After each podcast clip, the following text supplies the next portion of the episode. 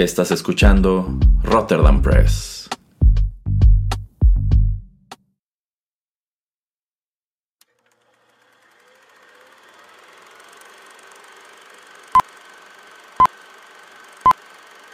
Rotterdam Press presenta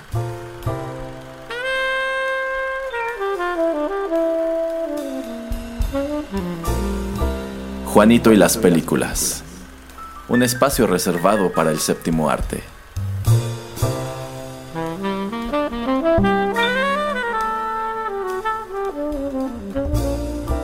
Ocupa tu butaca. Comenzamos.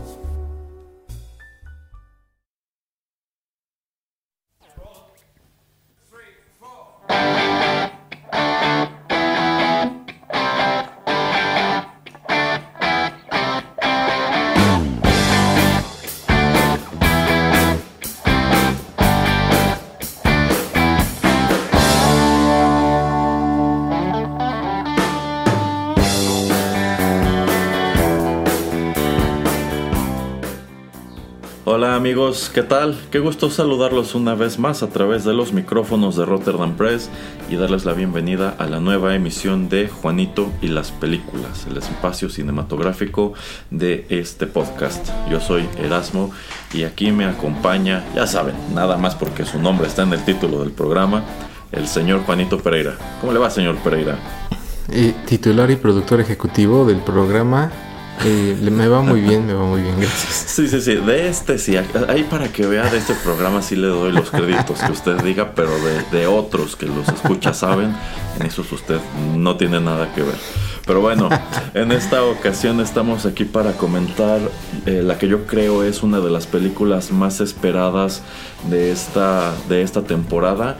Bueno, aunque eso de las más esperadas también podríamos ponerlo a discusión tomando en cuenta otras cuestiones que han sucedido dentro de este mismo universo. Pero estoy seguro de que tendremos muchas cosas que decir al respecto de este título. ¿De cuál se trata, señor Pereira? Por un momento, como dijo las más esperadas, yo dije, ay, me está haciendo trampa y me va a poner la de la sirenita live action. Porque yo sé que usted, ya está así mordiéndose las uñas para ir a verla así como por la cuarta vez. No, no, sabe, señor Pereira, me he tenido que pelear con niñitas en la fila de la taquilla para conseguir boletos. no, vamos a hablar de Guardians of the Galaxy Volume 3. volumen 3. Esta es la tercera y a decir del director última entrega de estos personajes de Guardians of the Galaxy que debutaron al interior del MCU en 2014 como una gran sorpresa. Ya lo hemos comentado antes en este podcast, estos personajes en los cómics eran personajes muy pequeños, prácticamente podremos decir que eh, Guardians of Sandar era un título eh, basura que no encontraban la manera de hacer despegar, pero cuando James Gunn presenta de regreso en 2014 Guardians of the Galaxy, pues llama muchísimo la atención y les da el giro de 180 grados, se convierten en algunos de los personajes más populares al interior de esta de esta continuidad. Y bueno, este 2023 por fin llega la muy esperada, considero yo, tercera parte de esta serie. Y yo considero un título que precisamente su expectativa vino a ser impulsada por un número de cuestiones que ocurren precisamente con la carrera de James Gunn, como el hecho de que es despedido de Disney y Disney aprovecha y eh, Warner Brothers este precisamente aprovecha esa ventana para llevárselo a dirigir este, la segunda Suicide Squad, que fue un éxito crítico y comercial, y también la serie de Peacemaker, y como que Disney dice, ¿qué hicimos? y lo vuelven a contratar y le dan eh, pues luz verde para que haga esta, esta, tercera, esta tercera película que él escribe y dirige. Y esta es una cinta que trae un elenco pues ya de estrellas, muchas de ellas consagradas al interior del MCU. Encabezan este elenco Chris Pratt, Zoe Saldaña, Dave Bautista, Karen Gillan, saludos Karen, Pom Clementiev, saludos, saludos Pom, Vin Diesel, Bradley Cooper, Will Poulter, Sean Gunn, Chukwudi Iwuji, quiero suponer que así se pronuncia su nombre, Linda Cardellini, saludos Linda, Nathan Fillion. Y bueno, un papel muy pequeño de Sylvester Stallone, pero se le da crédito dentro de los, dentro de los principales. Y bueno, esta cinta lo que hace es retomar a estos personajes después de los eventos de las dos películas anteriores, después de los eventos de Infinity War y también eh, Endgame, y también el especial navideño de los Guardians of the Galaxy que apareció en Disney Plus a finales del, del año pasado. Y pues prácticamente viene no solo a continuar su historia, sino también a cerrar unas cuantas eh, líneas argumentales, aunque ya discutiremos si esto lo hace con éxito o, no. Eh, a lo largo de esta plática creo que más que hablar sobre la trama de esta cinta, vamos a discutir pues un número de cuestiones a, propósito de esta cinta, tomando en cuenta que al menos hasta ahora eh, ha sido presentada como la última de ellas. Pero bueno, en un vistazo inicial, en un vistazo muy general, señor Pereira, platíquenos qué tanto le entusiasmaba esta tercera Guardians of the Galaxy y qué tanto le gustó.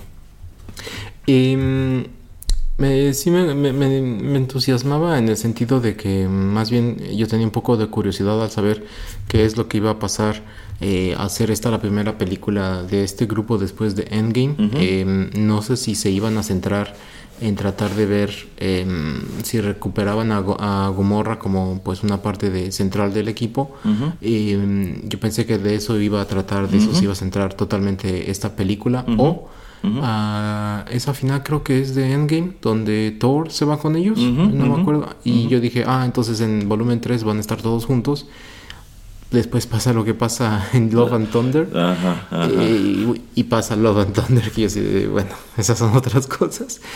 Pero mm, ya después de, todas esas pequeñas como preguntas al aire de bueno tal vez va a ser Thor no no fue Thor tal vez va a ser eh, Gomorra no no va a ser ¿por qué? por los trailers eh, cada vez como que dije me, me hace un poquito de sentido el que pudiéramos seguir una historia diferente y bueno, obviamente por, por los avances veíamos eh, que iba a ser centrada en Rocket Raccoon.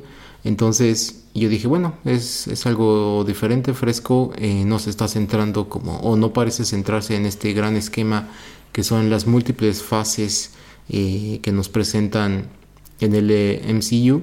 Entonces yo dije, ah, pues puede ser, ¿no? Y como ya usted comenta, ah, es que es la última película de muchos de estos personajes. Entonces yo dije, ah, seguramente va a estar divertida. Me gustó mucho la primera. La segunda la he tenido que ver otro dos, tres veces como para encontrarle un poquito más de, gusto. No me desagrada, pero me gusta muchísimo la primera. Entonces yo esperaba que volvieran a ser un poco como como la primera, aunque en la segunda obviamente usan cosas otra vez esos chistes eh, recurrentes como él necesito la pierna de ese sujeto y es chistoso cómo utilizan al, Baby Groot eh, en, la segunda. Entonces o sea hay cosas eh, interesantes chidas pero digamos que el villano de la segunda como que pues no fue tan no fue tan espectacular realmente. Exacto exacto no fue tan impresionante tan espectacular. Es una buena historia pero yo dije híjole y, y como usted comenta también todo lo que pasa con James Gunn yo dije, se me hace acertado que él regrese para que terminemos de contar una historia, porque no sé, de, hecho, si él hubiera sido acreditado como escritor eh, de la película y alguien más lo hubiera dirigido y tal vez este, hubieran cambiado varias cosas como para alejarse de el producto que él quería presentar como digamos su última entrega de James Gunn. Em, y creo que fue un, a, grosso modo y eh, para antes de entrar a detalles, yo creo que es una película que es una buena entrega, es algo satisfecho y creo que de esta nueva fase después de Endgame creo que es la que más me ha gustado de todas las películas que he visto porque hasta el día de hoy no he visto Eternals y así está bien. Que no, exacto. y no creo que me guste más Eternals que Guardians of the Galaxy Volume 3. Eh, entonces de hecho, sí me quedaron ganas. No la he visto otra vez. La quiero ir a ver eh, de nueva cuenta. y, y, bueno, ya desmenuzaremos. Hay dos, solamente como un par de cositas como que no me terminan de convencer. Pero en general creo que es, es una buena última entrega de James Gunn con este equipo. Y eso de si es el último o no de algunos de estos personajes está en veremos. Eh, pero ya, digo, ya llegaremos a esos puntos. Entonces, este sí, sí me gustó, me, eh, salí satisfecho y quiero verlo otra vez. Muy bien. Bueno, aprovechando que mencionó un par de puntos, efectivamente al final de Endgame Thor se va junto con los Guardians of the Galaxy a como encontrarse a sí mismo. Y sabe una cosa, algo que yo pensé cuando por fin vi Love and Thunder es que había una película mil veces más interesante en los primeros 10 minutos de Love and Thunder, que era esta aventura de Thor junto con los Guardians of the Galaxy. Y la desechan por completo para darnos lo que nos dieron. La verdad, yo creo que sí era un concepto que tenía muchísimo potencial porque el personaje de Thor probó tener mucha química con estos personajes eh, en, Endgame y pues es una lástima lo que es una lástima lo que ocurre. Eh, también hay que tomar en cuenta que efectivamente la intención de Disney cuando despiden a James Gunn era pues hacer esta película con otro director. Pero parte de lo que los empuja a contratarlo de vuelta no solamente es el éxito de los productos que él le da a, a DC, que en sí es un tiro que termina por salírseles de la culata porque ahora James Gunn está a cargo de lo que sea que viene precisamente para el universo cinematográfico de, DC, eh, sino que también me imagino que hubo presión de parte del elenco porque me parece que incluso es Dave Bautista quien llega a comentar que si James Gunn no dirigía la tercera película, él no quería volver a ser el personaje de, de Drax. Entonces, pues sí, supongo que hubo un número de ingredientes involucrados para que esta película terminara de hacerse. Y la verdad que bueno, porque estoy totalmente de acuerdo con lo que usted acaba de comentar. Yo considero que esta es la mejor película del MCU desde Endgame. Incluso yo diría que es mucho mejor que Spider-Man No Way Home. Eh, y en definitiva creo que también es una de las mejores películas del MCU eh, como tal. En lo que respecta nada más a las tres Guardians, yo creo que esta es igual, si no es que mejor que la primera. Coincido en cuanto a que la segunda no es mala, creo que fue bastante regular. Yo creo que es más que nada una cinta de transición, tomando en cuenta que es nada más como para entretener en lo que llegaba Infinity War. Este, pero creo que esta película está bastante bien. Debo decir, yo ya no la estaba esperando gran cosa, por eso incluso me tardo en verla, porque pues el MCU ya había entrado en un bache en donde las películas no eran buenas, los shows de Disney Plus no eran buenos, estaban confrontando muy abiertamente a los fans, o sea, si no te gusta esto es porque eres un montón de cosas horribles. Entonces dije, la verdad, Quizá en otro momento me habría entusiasmado ir a ver esto incluso en estreno de medianoche, pero aquí prácticamente como que me esperé a que se diera la oportunidad de verla. Algo que me sorprendió es que pues traté de ver esta película dos fines de semana consecutivos y las funciones estaban agotadas. Entonces como que esta cinta sí llamó mucho la atención, se atrajo bastante público y ahora que tuve la oportunidad de sentarme eh, a verla pues constaté el por qué. Porque efectivamente es una película muy entretenida, con mucha calidad. De pronto sí se siente un poquitín larga, pero no se llega a sentir eh, fastidiosa. Entonces igual yo salí muy satisfecho y también tengo muchas ganas de verla eh, otra vez.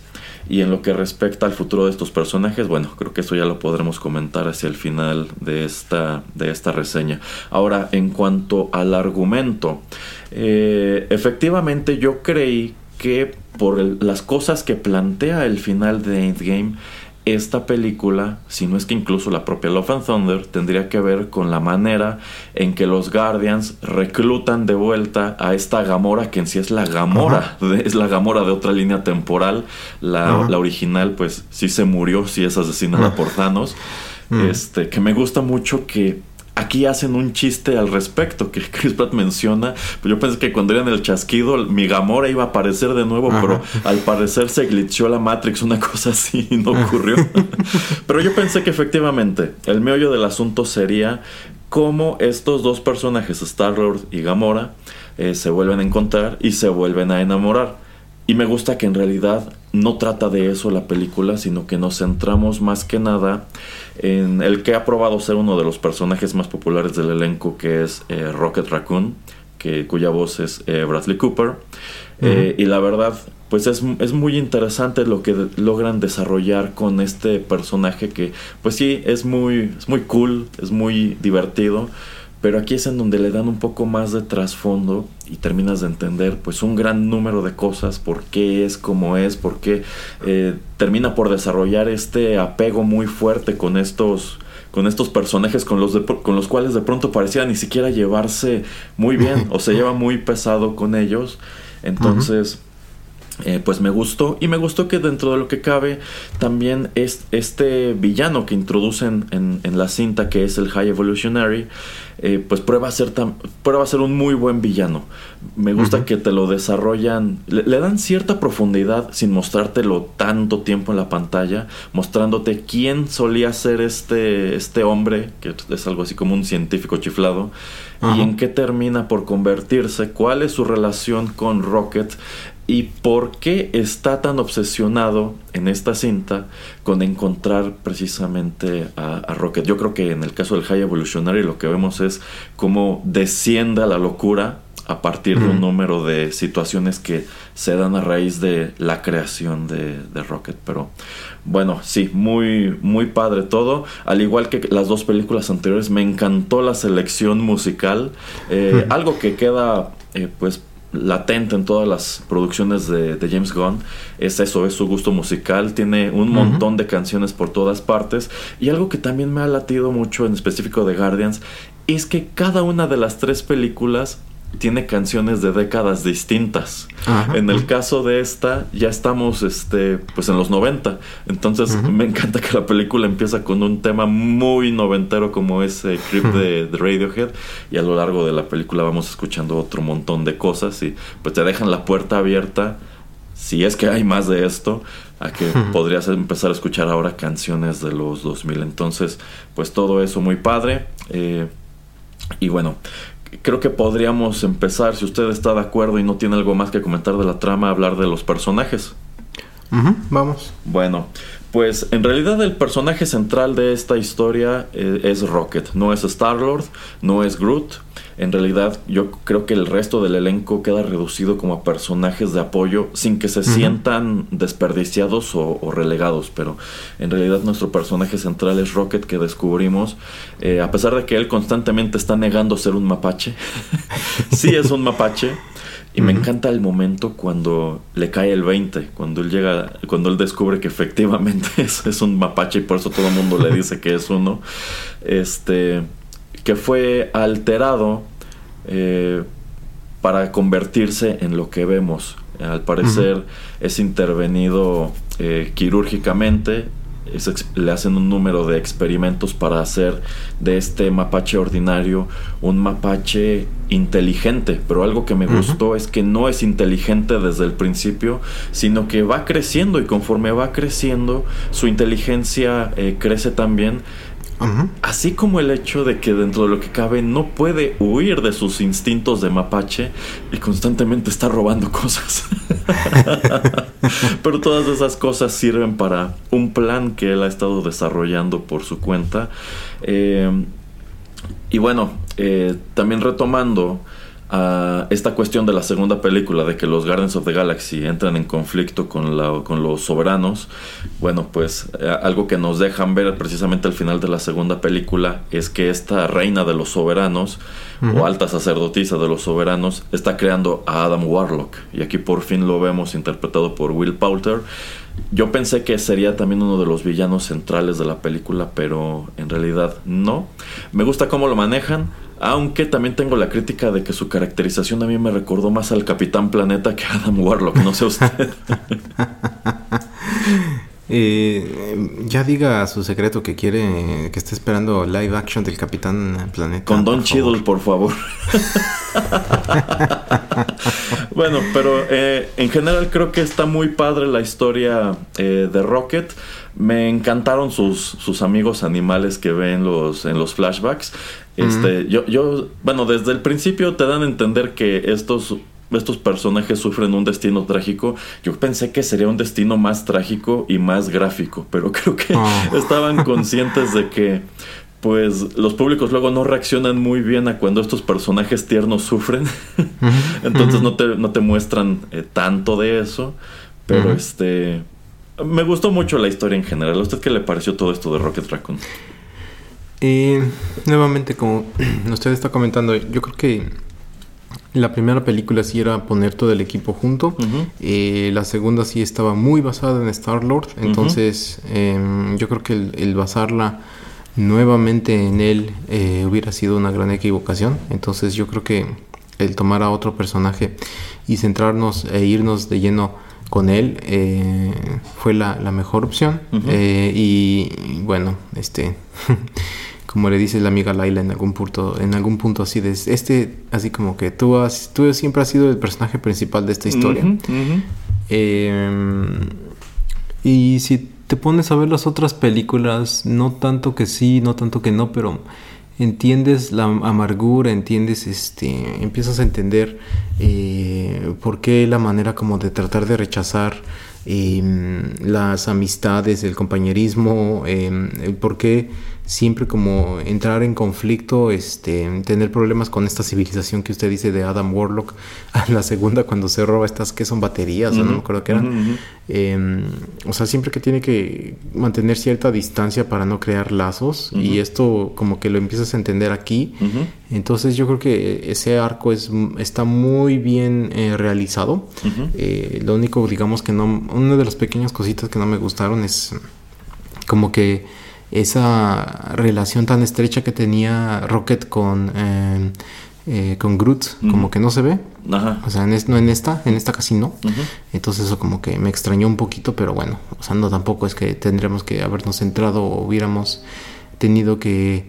Em, eh, este, tener que, señalarlo mucho porque ya sabíamos que eso existía a través de las otras películas, no solamente las de Guardian. Guardians. Este. Y me gusta que haya sido el High, Evolutionary el, villano. La única cosa que no me gusta es un poquito al final cuando ya no se siente como alguien em, que es muy calculador, no se siente como alguien que puede mantener como la calma para tratar de seguir como un cierto plan siniestro o que tenga algún as bajo la manga, sino que se vuelve un personaje eh, eh, ya como hasta delirante, em, deja a un lado todo lo que nos venían presentando de él a través de la película. Eh, yo siento que esa parte no, no me termina por, por convencer.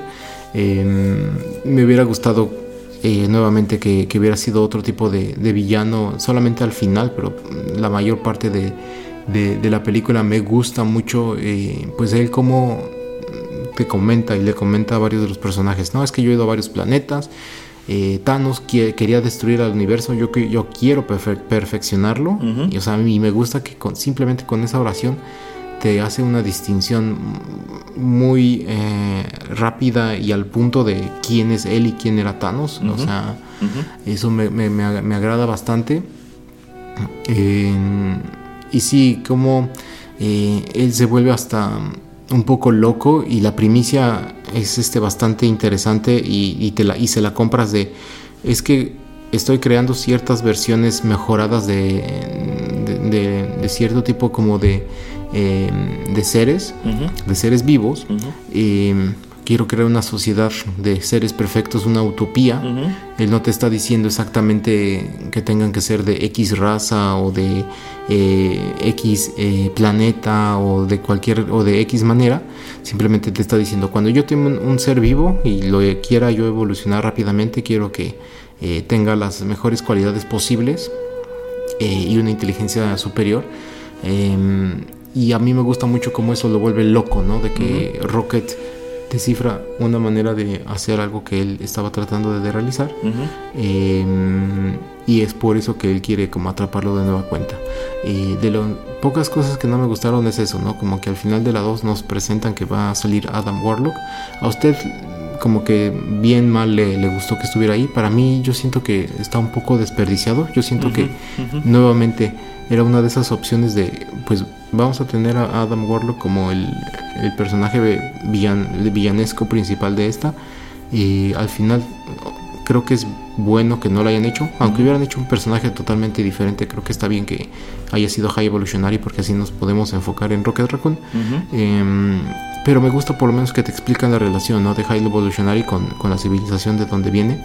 Eh, y eso como que tiene sentido lo que no te terminan de explicar es como que la edad del High Evolutionary, como que te hubieran dicho que es algún ser o algún tipo de, persona, bueno, tal vez no es persona, pero es un ser que es longevo y que es por eso que eh, a través de, no sé, algunos siglos, él ha sido, él ha tenido la posibilidad de poder crear eh, varios mundos. Entonces eso también me gusta, ¿no? Que creo que es Mantis o alguno de ellos que dice que en algunos o que en algunos lugares ahí lo consideran como pues la deidad o lo que sea porque pues es su creador.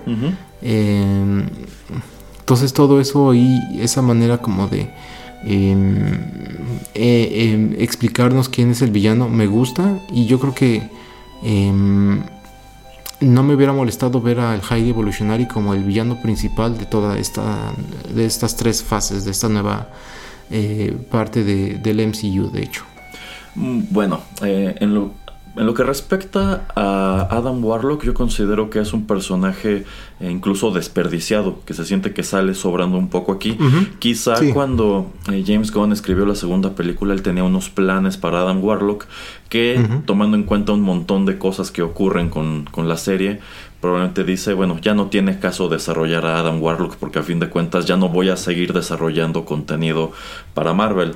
Entonces supongo que lo metió aquí nada más como, bueno, esta es la resolución del personaje, es un personaje tonto, es un personaje ingenuo, pero pues terminamos haciendo con él lo que hacemos al final, que no me desagrada, no me desagrada en realidad.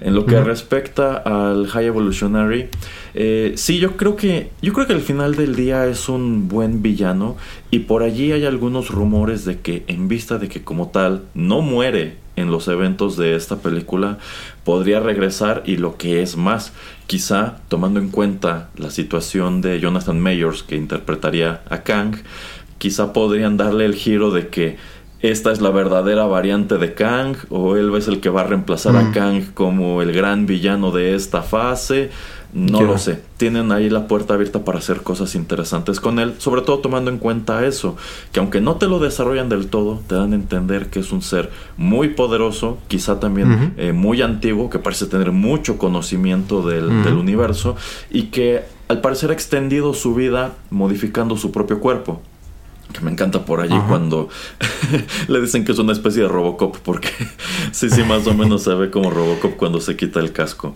Entonces, eh, creo que sí es un buen villano y que tiene ese potencial. Mencionaba usted la relación entre Rocket y Groot que ya no se siente tan cercana.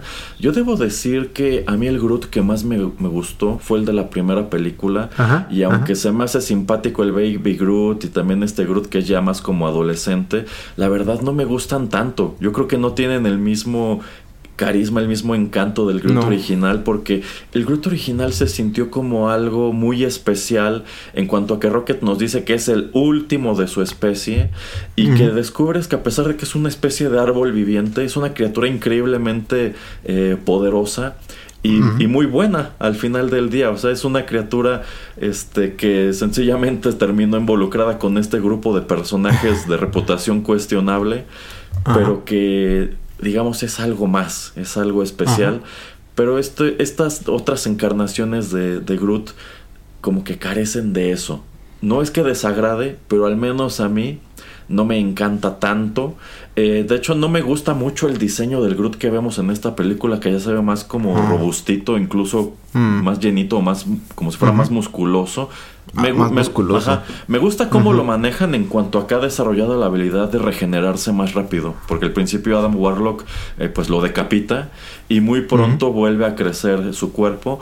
Creo que también hace unas cuantas cosas espectaculares en cuanto a que incluso puede usar su cuerpo para esconder cosas. Eh, esta escena cuando descubrimos que él trae un arsenal guardado precisamente en su cuerpo y Star Lord y él empiezan a disparar como locos, muy parecido a lo que ocurre con Rocket y él en la primera película estuvo muy bien. De hecho, creo que el diseño de Groot que más me gusta, al menos del segundo Groot, es el que vemos hasta el final. Cuando ya se parece otro poco al Groot original, ya es más grande, ya se ve más amenazador con estas ramas largas y puntiagudas que le salen de la cabeza. Pero bueno, eh, algo que tampoco me gusta es que siento que aquí ya se escucha más eh, la voz de Vin Diesel. En la primera película nadie sabía que era Vin Diesel, pero aquí han tratado de hacerlo un poco más evidente. Yo nada más estaba esperando a que se subiera un coche de carreras o una cosa así. pero Fíjese que otro personaje que me gusta mucho cómo desarrollan es precisamente eh, Gamora, que de nuevo no es la Gamora original, esta viene de, de, otra línea de tiempo y tiene una personalidad muy distinta a la de la Gamora que vimos en la primera y en la segunda película.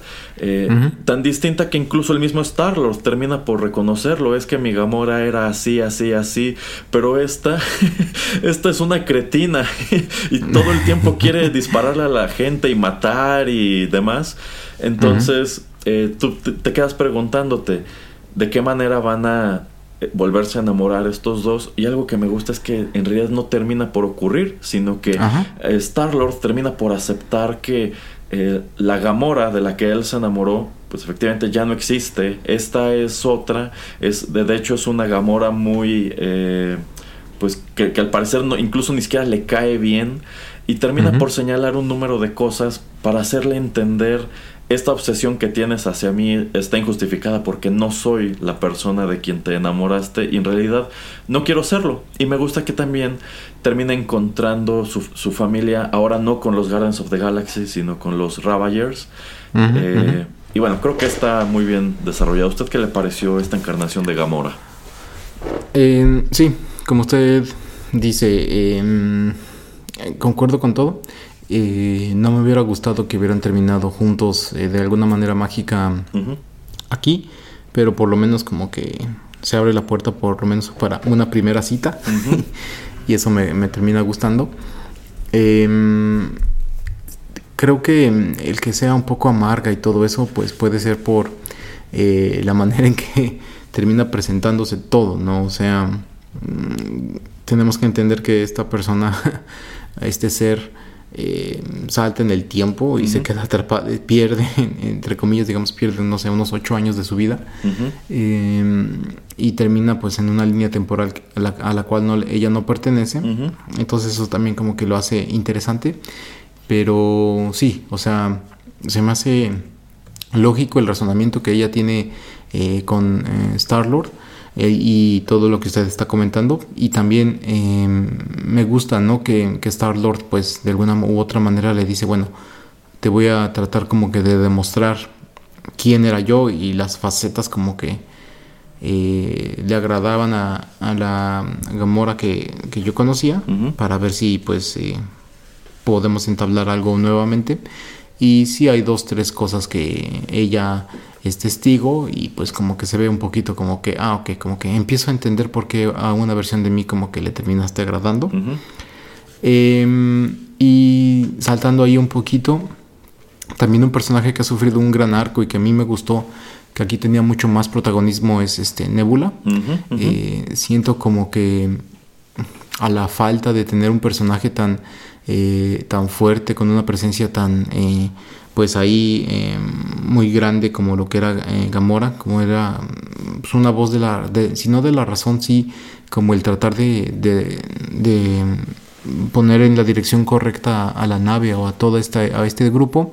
Siento que todo recae en ella. También siento como que obviamente la utilizan en muchas ocasiones eh, pues para poder terminar con ciertos enemigos porque esta manera de pues que ella también es este tipo de cyborg robot como la queríamos llamar y mm, la maltratan muchísimo en esta película pero se recupera muy rápido también que esto es algo que no habíamos visto obviamente en, otras en otras este, entregas.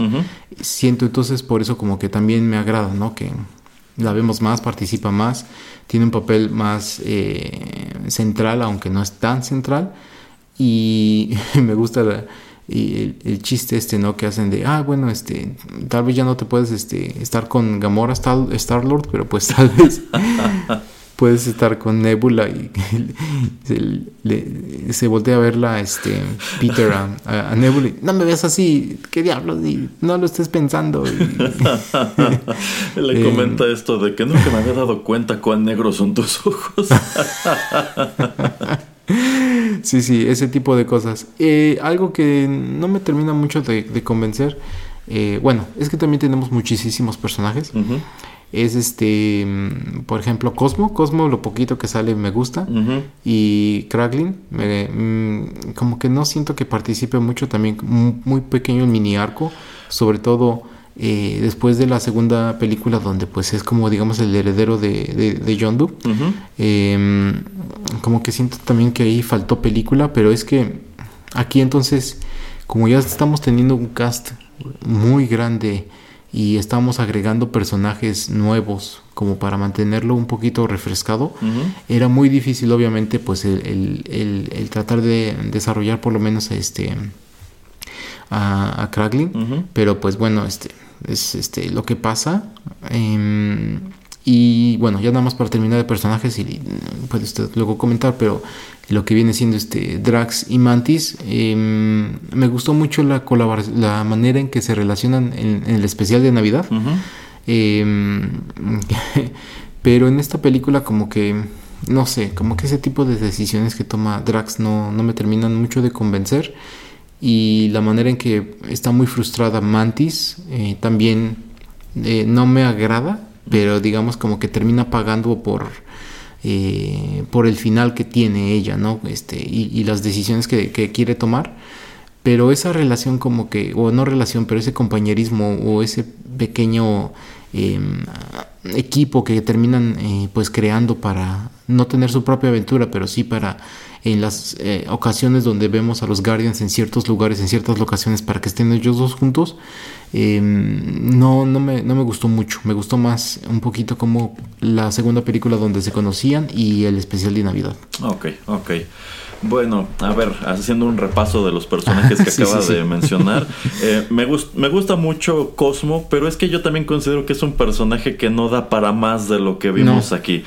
Eh, pero tiene su utilidad y eso me agrada. Y también algo que me gustó mucho es que pues supieron escribir su personalidad como la personalidad, pues lo que es, un perro.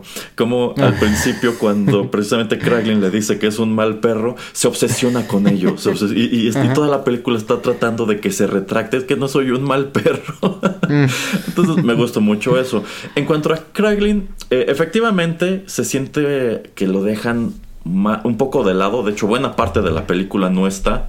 Es, más, solo sale al principio y al final cuando aprende ya por fin utilizar la flechita de Yondu. Yo creo que más que nada aquí hay que tomar en cuenta que Sean Gunn estaba haciendo a dos personajes porque a fin de cuentas hace el motion capture de Rocket y tiene que hacer a Kraglin. Entonces yo creo que si hubieran querido desarrollar a los dos eh, hubiera sido muy complicado, incluso no les hubiera dado tiempo. Pero creo que al final del día lo desarrollan lo necesario y al final dejan la puerta abierta de que quizá podríamos ver otro poco más de este, de este personaje. Entonces, creo que al final no se siente no se siente tan mal. En lo que respecta a Drax y Amantis, estos dos personajes me encantan desde que los presentan. De hecho, desde que Drax aparece en la primera película se me hace chistosísimo cómo lo aborda eh, Dave Bautista y la personalidad que le escriben en cuanto a que se siente que es un personaje medio tonto, pero es que no, no es que sea tonto. Es que como bien señalan, él se toma todo demasiado eh, literal. No, tiene sentido del humor. Entonces tiene una personalidad muy disfuncional con el resto del elenco. que puede ser hasta irritante porque precisamente ellos lo perciben como que es tonto.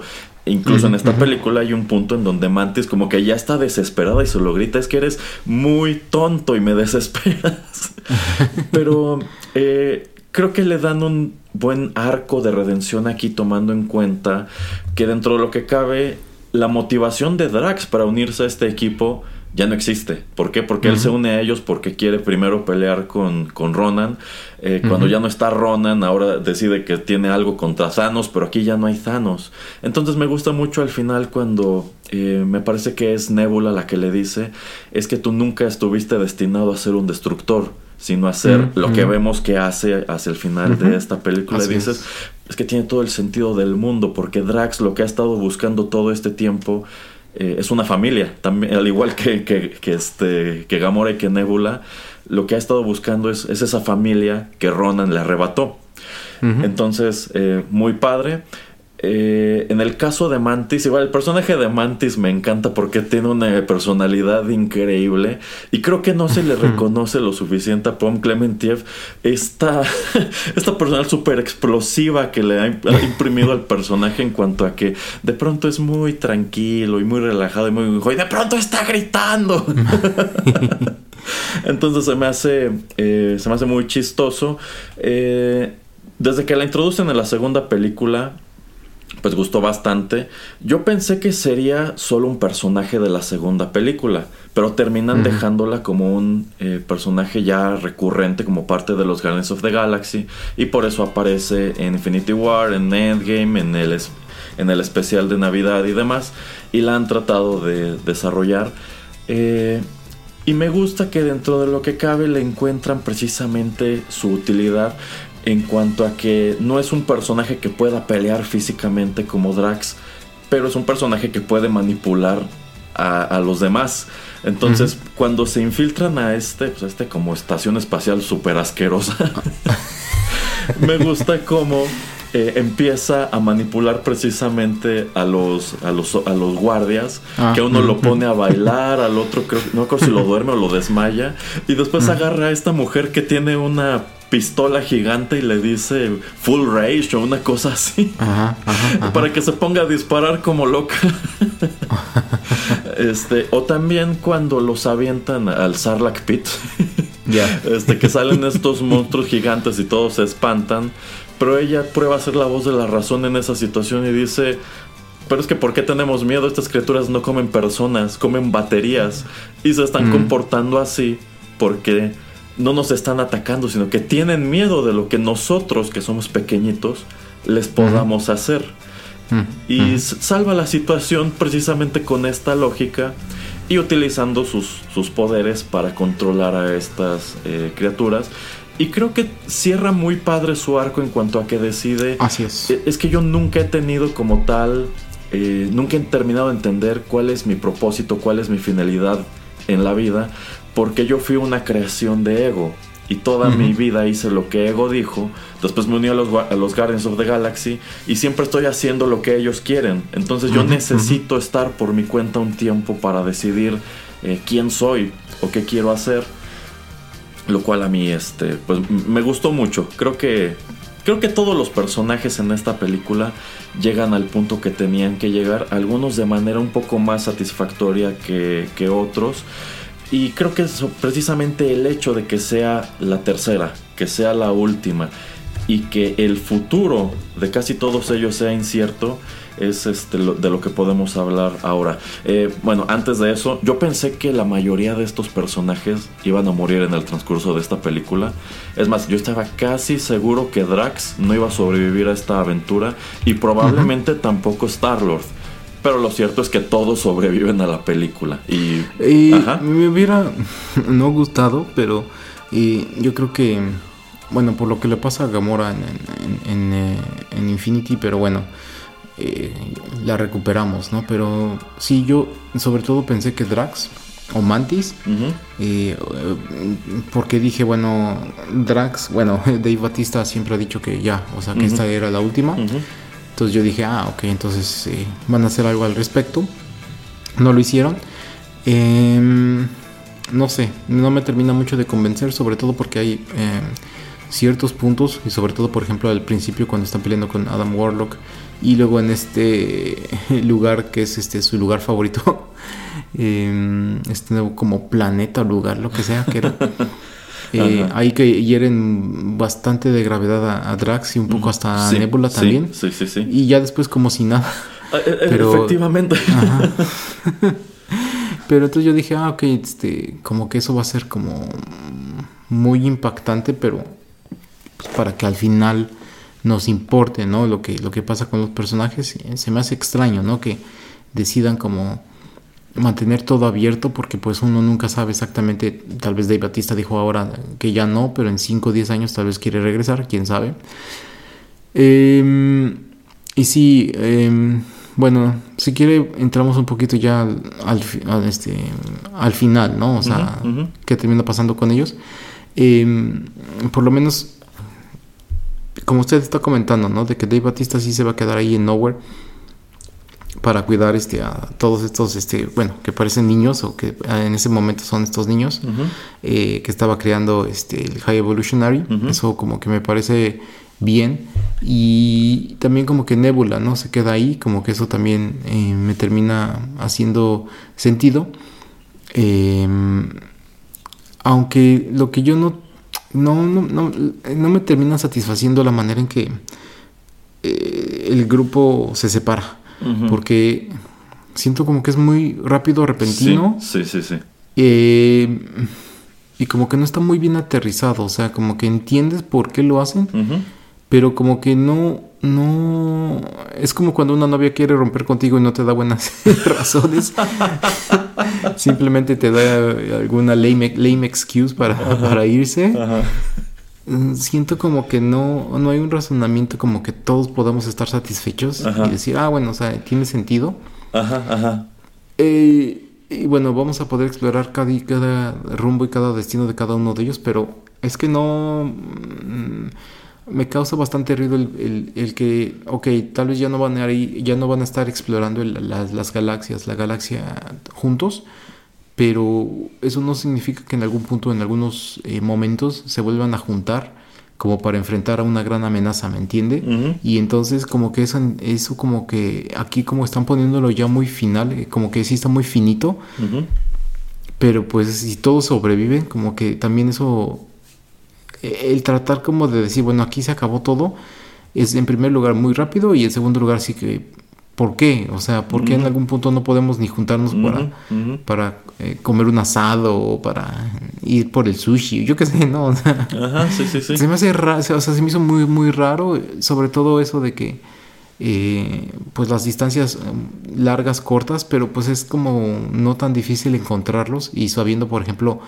eh, dónde está Nebula Drax Peter eh, no sé, se me hizo como muy repentino y con poco razonamiento. Eh, sí, sí, es efectivamente un rompimiento muy abrupto. Voy a decirle cuál es mi teoría. Mi teoría es que James Gunn sí quería matar a algunos de estos personajes en la película y Disney no le dio permiso.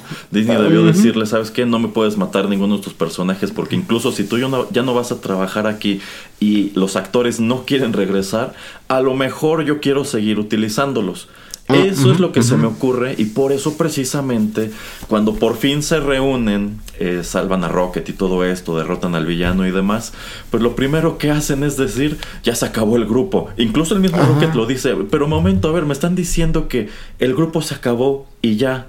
Así como así, y todos van a jalar por su parte. Star-Lord se va a ir, este, eh, Gamora se va también, Mantis se va, o sea, todos se van. Eh, yo creo que se debe precisamente a eso. Ahora, otro de los motivos por los cuales yo pensaba que algunos de estos personajes morirían en el transcurso de la cinta se debe a que los actores mismos llegaron a comentar que para ellos este era igual el fin del camino. En el caso de Dave Bautista, él dijo que pues ya no quería seguir haciendo a Drax, que él consideraba que aquí llegaba a su fin y eh, pues que si deseaban retomar al personaje, pues a ver cómo lo hacían porque él no, él no quería. Eh, la, verdad a mí me ha sorprendido mucho el rumbo que ha tomado la carrera actoral de Dave Bautista, de esta triada de luchadores que decidieron saltar al cine, que son John Cena, La Roca y él. Creo que es el que mejor trabajo ha hecho, creo que es el más talentoso eh, y en definitiva creo que es el que más futuro, el, más, el que más futuro tiene. Eh, en el caso de Chris Pratt, él también había dicho que para él esto era, esto era el fin eh, y, que, y, que, incluso no se explicaba cómo podrían volver a introducir al personaje a la continuidad, yo pienso porque quizá el plan original era que muriera en esta película, que en este salto espacial que, que es un salto fallido, probablemente el personaje iba a morir allí y al final no les dieron permiso de, de hacerlo. Eh, y me imagino que también debe estar muy contrariado con esta leyenda al final de la última escena post créditos de, de Star Lord regresará. Yo creo que debe haber dicho, por momento yo no he acordado regresar a nada. Eh, Zoe Saldana también dijo que, que hasta aquí, la mayoría de estos actores dijeron que esta, esta era la última película que harían este, para Marvel. Pero efectivamente, como todos sobreviven, el rompimiento del grupo se siente muy abrupto, quizá incluso un poquito ilógico, tomando en cuenta todo lo que pasaron para salvar a Rocket. Yo pensaría, pues quieren quedarse con Rocket un rato, ¿no? Pero bueno, Rocket, ya estás vivo, ya me voy a mi casa. Y tú este sigue peleando, o sea, te salvamos una vez, pero tú sigue echando peleas con, con quien sea, eres el capitán ahora de la nave y consíguete una nueva tripulación y, buena suerte. Sí, sí, se me hizo muy exactamente eso, ¿no? Como que, que tal vez se fuera Mantis y tal vez eh, alguien más, eh, digamos Peter, ok, tiene sentido, pero mantener como al núcleo del, grupo y tal vez incluir a, los personajes, bueno, a un par de personajes que, que incluyen como es este Adam Warlock, como es este Kaglin y como es Cosmo. Eh, o sea, te hubiera tenido sentido, ¿no? Ah, es que este es una gru esto es como una agrupación de personajes que es eso, ¿no? O sea, son Guardians of the Galaxy y pueden ir, entrar, entrar y salir.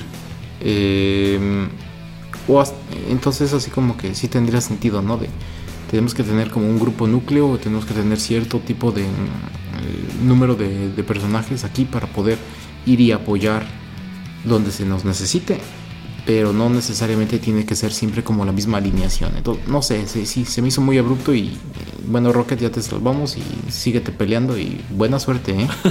sí, sí, efectivamente se sintió un poco así.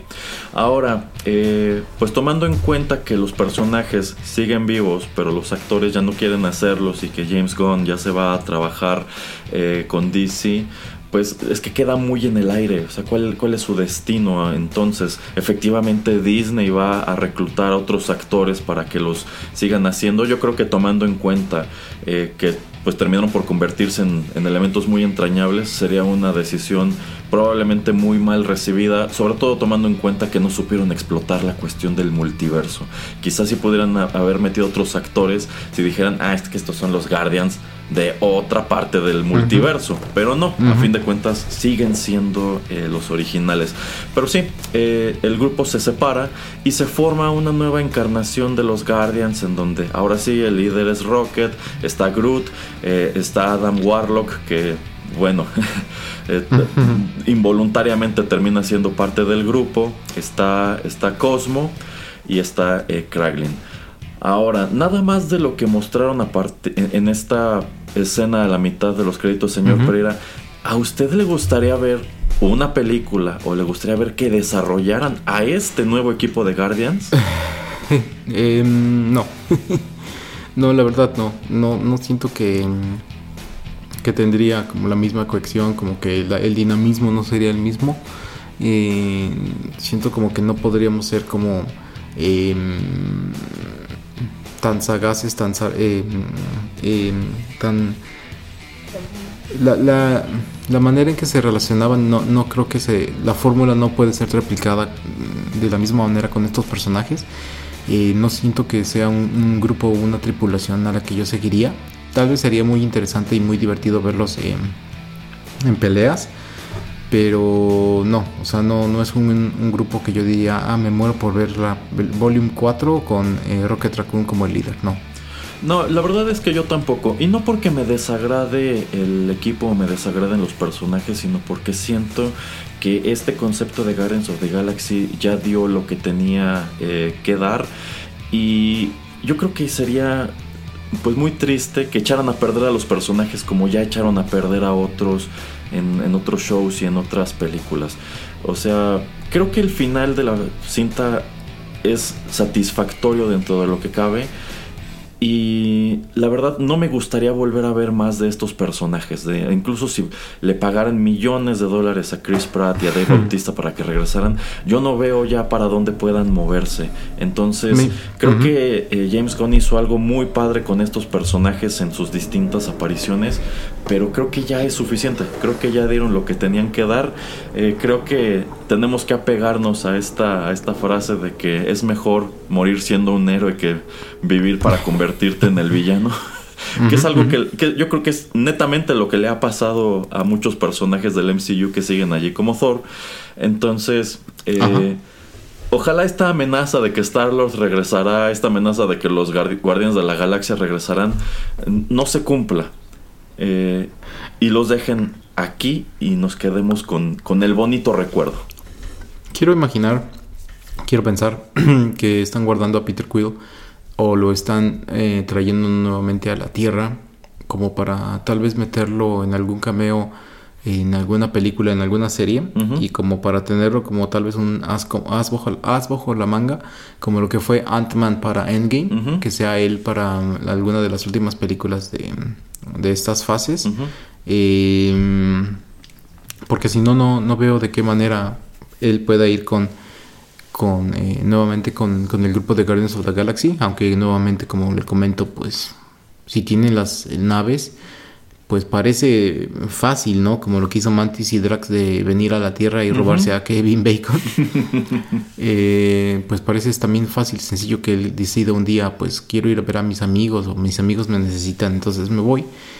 Eh, entonces estoy especulando, pero usted dígame qué piensa de que están guardándolo como un as, bajo la manga como para pues atraer gente a ver ese, ese último par de películas y sobre todo Kang Wars como pues eh, eso, ¿no? O sea, como un gancho para atraer gente que en las fases número 1, 2 y 3 eh, pues sí eran ávidos, fans que iban al cine para ver pues estos personajes de, de Marvel.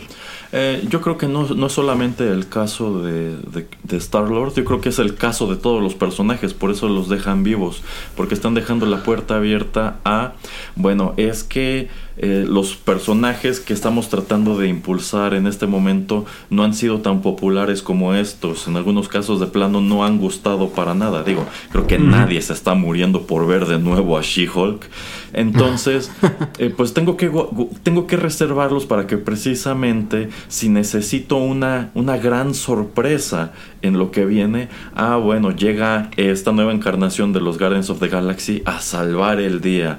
O aparece de pronto Star-Lord, de nuevo también para salvar el día. Eh, entonces yo creo que es precisamente una especie de carnada que están dejando allí para dejarte con la expectativa, ¿no? ¿Los van a usar de nuevo o no? Y la verdad no termina de encantarme. Yo creo que los personajes dan para mucho más que, que cameos glorificados. Entonces, eh, sin, sencillamente no están logrando que los personajes nuevos sean tan atractivos como estos, Exacto. pues más que guardar a estos personajes deberían esmerarse en arreglarlos o en hacer a otros personajes que sí tengan este mismo este mismo appeal, ¿no? Este mismo este mismo carisma en lugar de pues tratar de vender como oro lo que no lo es, como esta cinta que viene de, de, Marvels, a la cual yo creo que nadie le está augurando nada porque a fin de cuentas los personajes nunca terminaron de despegar. Ya lo hemos dicho antes, creo que absolutamente nadie se está muriendo por ver de nuevo a Brie Larson como Captain Marvel, nadie se está muriendo por ver a esta chica que hizo a Miss Marvel, etcétera, etcétera. O sea, realmente ya no, ya no veo un interés desmedido como lo había antes de Endgame. Entonces yo considero que esta película prácticamente podríamos considerarla el remanente de lo que solían ser estas películas. Eso es lo que yo pensé al momento de verla. Es que esto sí se siente como lo que era este universo antes de que, de, que lo transformaran en esta serie de películas y series eh, pues medio desastrosas. Eh, Pero yo creo que es eso. se los están guardando precisamente por si de pronto necesitan una gran sorpresa. Ahí quiero retomar, pero antes de que se me olvide porque ya vamos, estamos casi llegando al final. Em, antes de, retomar ese punto, nada más quería comentar algo, eh, que una de esas escenas que me gustaron muchísimo de, de, la película en sí fue cuando se vuelven a reunir todos y están en este pasillo y empiezan a, partir madres. Mm, esa, secuencia está padrísima. Este, y de hecho, es muy caótica, la quiero otra vez, no he visto la película, pero la quiero ver otra vez porque, ok, sí hay muchas cosas que están este, pasando con CGI, obviamente hay muchas cosas que están retocadas, pero me tocó ver, em, puso em, Karen eh, Gillan, puso en, su canal creo de YouTube eh, algún post y como alguien, este, cuando estaban ensayando en, solamente su parte de ella, de, Nebula, cómo estaban ensayando las, las peleas. Eh, y con un iPhone digamos que iban como haciendo las tomas y es más o menos como en verdad se ve en, la pantalla grande eh, entonces me gusta mucho eso no de que eh, sí tomaron ¿cómo se dice? Mucho, o sea, sí, sí, sí hicieron un gran esfuerzo, por ejemplo, para que ahí fuera muy épico eh, una de las últimas veces donde vemos a todos estos personajes juntos. Em, y se ha hecho ya casi tradición que, por ejemplo, lo que fue Daredevil en la primera temporada, creo que uno de los primeros episodios donde también tiene una gran escena de pelea en el pasillo, pero aquí que fue entre todos, este, me terminó gustando. Eh, entonces, si, bueno, si usted luego quiere, pues váyase a ver a, Karen Gillan ahí en su canal de YouTube, pero entonces está chistosillo como ahí presenta un día el detrás de cámaras. Eh, y retomando lo que usted está diciendo de que se los están guardando, para mí se los están guardando más, más que nada de eso de The Marvels. Eh, yo creo que están guardándoselos más para ver si va a funcionar o no Fantastic Four. Porque a usted le emociona volver a ver a los Fantastic Four. Yo estaría ahí se más bien se la pongo así, ¿qué le emocionaría más? ¿Ver una película de Fantastic Four o ver a esta nueva alineación de, Guardians? Probablemente a esta nueva alineación de, Guardians. Eh, es que pues ya han metido tanto la pata que es difícil tenerle fe a algún producto nuevo. Por ejemplo, tienen pendiente esta película de Blade que nada más no puede empezar producción porque al parecer los guiones no le gustan a Mahershala Ali y bueno, ahorita tienen el problema de la huelga de escritores. Ah, exacto. Eh, pero tomando en cuenta también que ya te mostraron, por ejemplo, a John Krasinski como Reed Richards en la, en la, segunda película de Doctor Strange.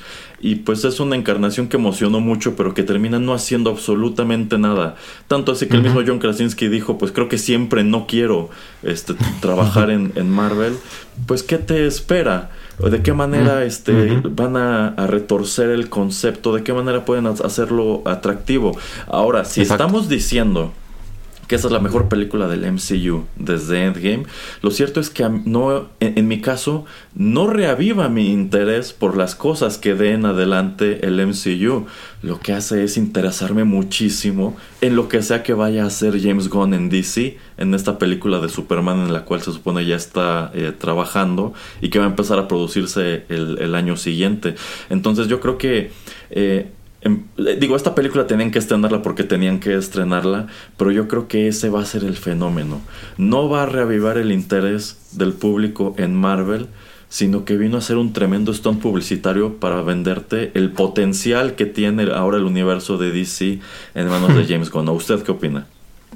híjole, ahí sí es este, un gran salto. La verdad, eh, yo siempre voy a, ser alguien que, por lo menos en DC, apoyaría la idea de que tuvieran varios proyectos al, mismo tiempo y de que existieran simplemente en, universos diferentes. Me hubiera gustado mucho ver una película de, de Batman contra Deathstroke. Eh, si usted no quiere que sea Ben Affleck, no importa, pero sí que hubieran seguido un poquito más con esa línea. Eh, y obviamente la de Robert, Robert Pattinson que sigan con, con sus líneas también está bien. Y no creo que encontremos espero no, no he escuchado rumores de que encontremos a Robert Pattinson em, topándose con, con Joaquín Phoenix como Joker. No, ojalá no. no, no, tienes, no tendría eh, sentido. exacto. Em, entonces por eso le digo que para mí está, estaría bien que existieran eh, varias versiones y que te dijeran esto está sucediendo en tierra 682, esto está sucediendo en esta otra tierra y, listo, ¿no? Para que así también yo creo que te evitas el estar tratando de tener excusas de por qué no está X o Y personaje presentándose en algún momento eh, de una historia, que es por ejemplo con lo que está pasando ahora de Secret Invasion con este Nick Fury, con Samuel L. Jackson, de que hasta en el trailer te tienen que poner, bueno, a ver, este Nick, ¿por qué no le hablas a, alguno de tus amiguitos poderosos? Y dices, no, no, esto es personal. Y creo que ahí, por lo menos lo que por lo menos a mí me hace sentido es de que, ah, el el personaje, uno de los personajes que sale en el trailer que parece ser uno de los villanos, este, parece afroamericano, van a decir, ah, es el hijo, uno de los hijos perdidos o adoptados o yo qué sé, de Nick Fury. Y algo está pasando ahí que es familia y por eso no quiere relacionar a, a, las demás personas o yo qué sé, ¿no? O sea, alguna excusa de ese tipo, eh, todo eso te lo puedes evitar.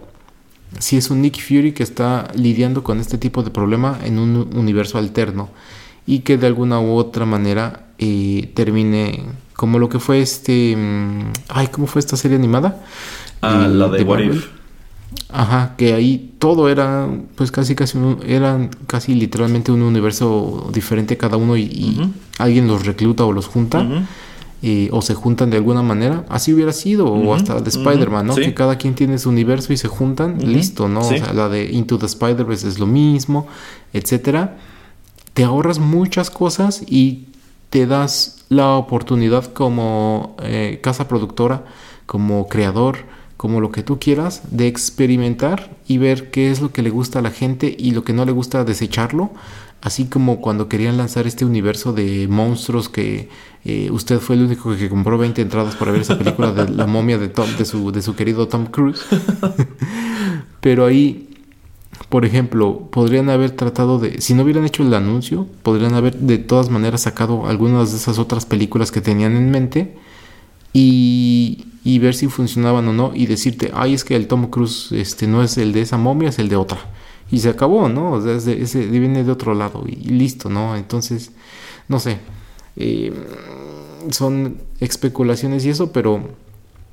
Y no sé qué tanto esperar para bien para mal cosas de, de James Gunn eh, en, en DC, por lo menos lo que fue eh, esta serie de Peacemaker me gustó mucho, pero al ser una pequeña parte de lo que existía en ese universo de DC, yo creo que le dieron este mucha mucho mucho este mucho espacio para respirar como que carte blanche como dicen este eh, cualquier eh, libertad que él quiso para ese programa que no va a tenerla cuando esté te- teniendo que crear eh, historias y líneas para crear un universo grande en DC va a tener que ser historias más, mucho más serias etcétera.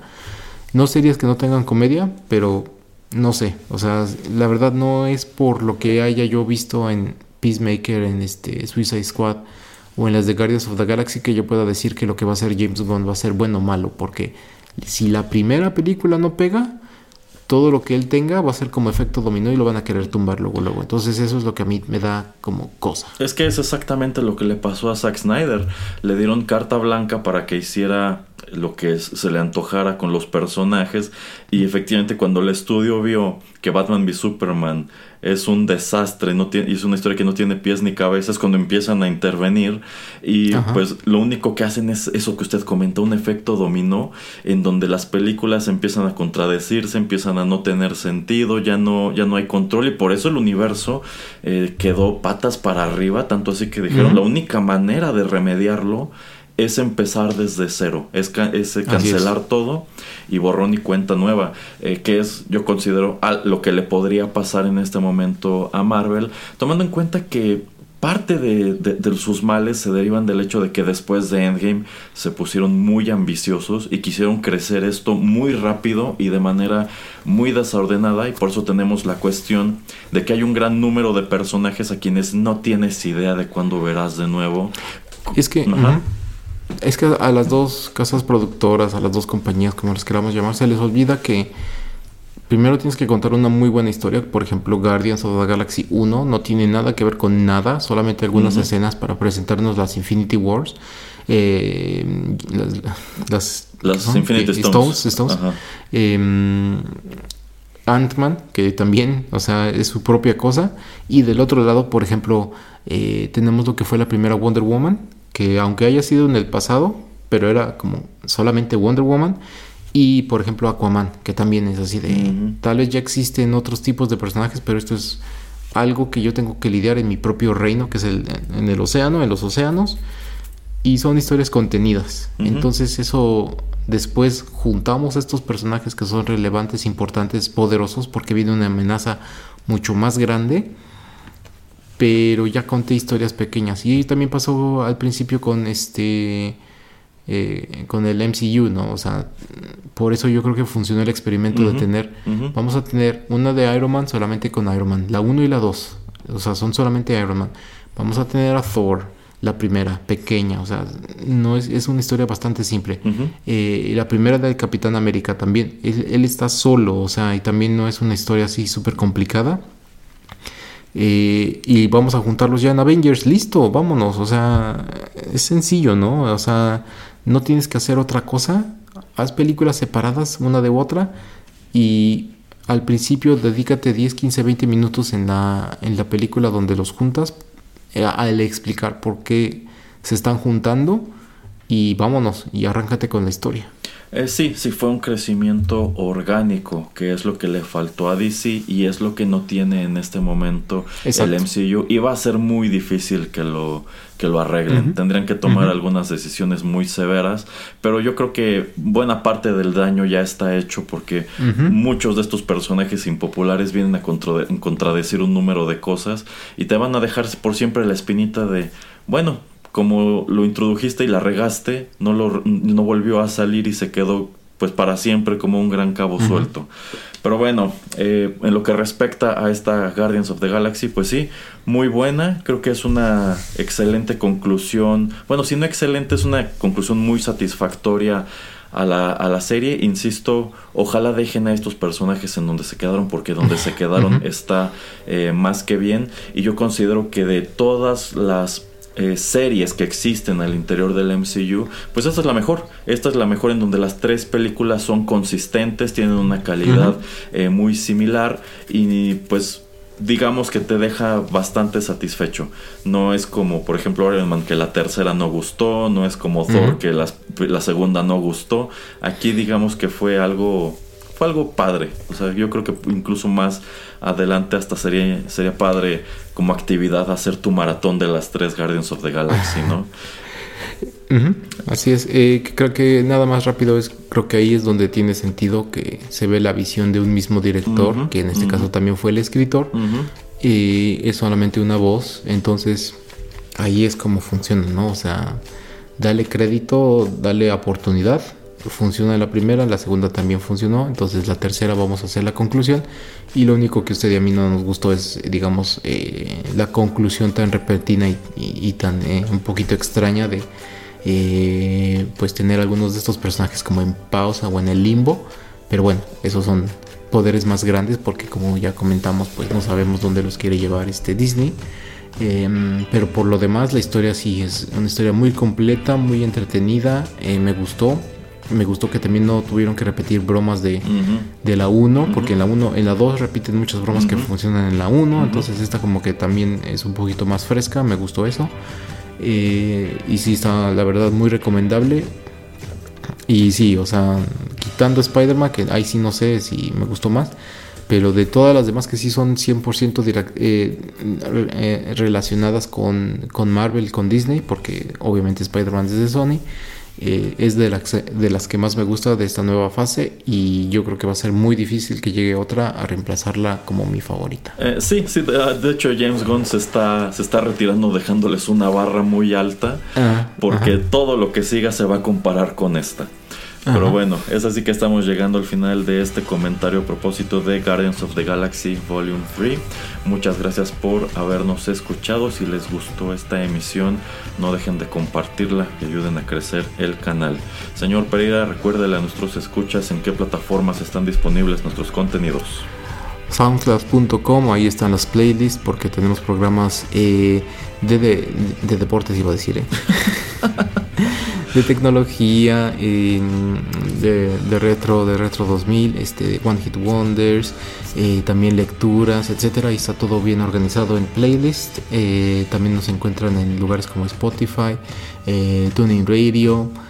también en cualquier aplicación de podcast que ustedes tengan disponible sus dispositivos Android o Apple y si no están si no estamos ahí pues háganoslo saber porque pues tratamos de estar en todos lados eh, y cuando subimos algo nuevo en, estas aplicaciones de podcast, pues eh, les llega una alarma, una notificación de que eh, pues se ha descargado o de que está disponible ese nuevo contenido para que sigan disfrutando aquí todo lo que realizamos.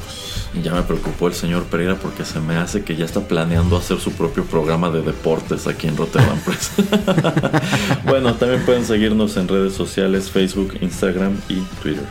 Se despiden de ustedes por ahora el señor Juanito Pereira y Erasmo. Hasta la próxima.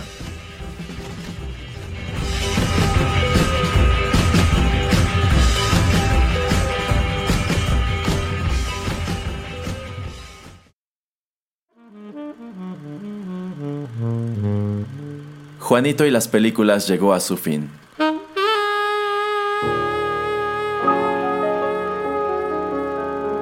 Pero no te vayas todavía, que hay permanencia voluntaria. Quédate con nosotros en Rotterdam Press.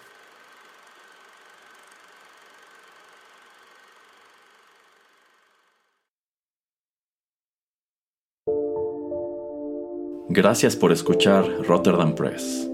Si le gustó este programa, no deje de compartirlo y síganos en nuestras redes sociales para enterarse de los próximos contenidos.